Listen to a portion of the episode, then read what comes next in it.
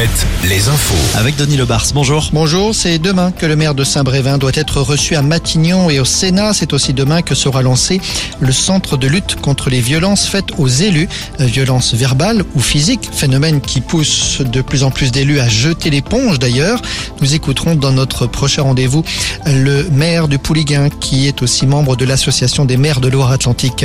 Les règlements de compte dans les quartiers. À Angers, une bagarre a éclaté hier soir entre deux bandes rivales dans le quartier de la Roseraie, l'un des secteurs sensibles de la ville. Trois personnes ont été blessées à l'arme blanche. L'une d'elles a été grièvement blessée et hospitalisée dans un état grave au CHU.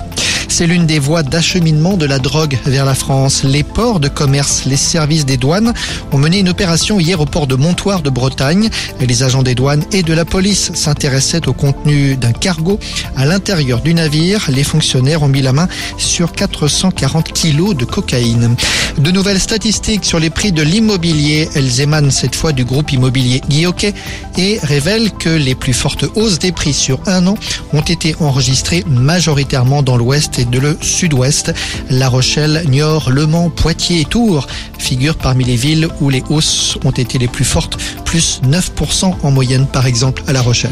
L'événement ciné aujourd'hui, c'est bien sûr l'ouverture du Festival de Cannes. Oui, avec une pluie de stars annoncée pour cette 76e édition, à commencer par Johnny Depp ce soir pour la présentation hors concours du film Jeanne du Barry, un film qui d'ailleurs sort dans les salles cette semaine.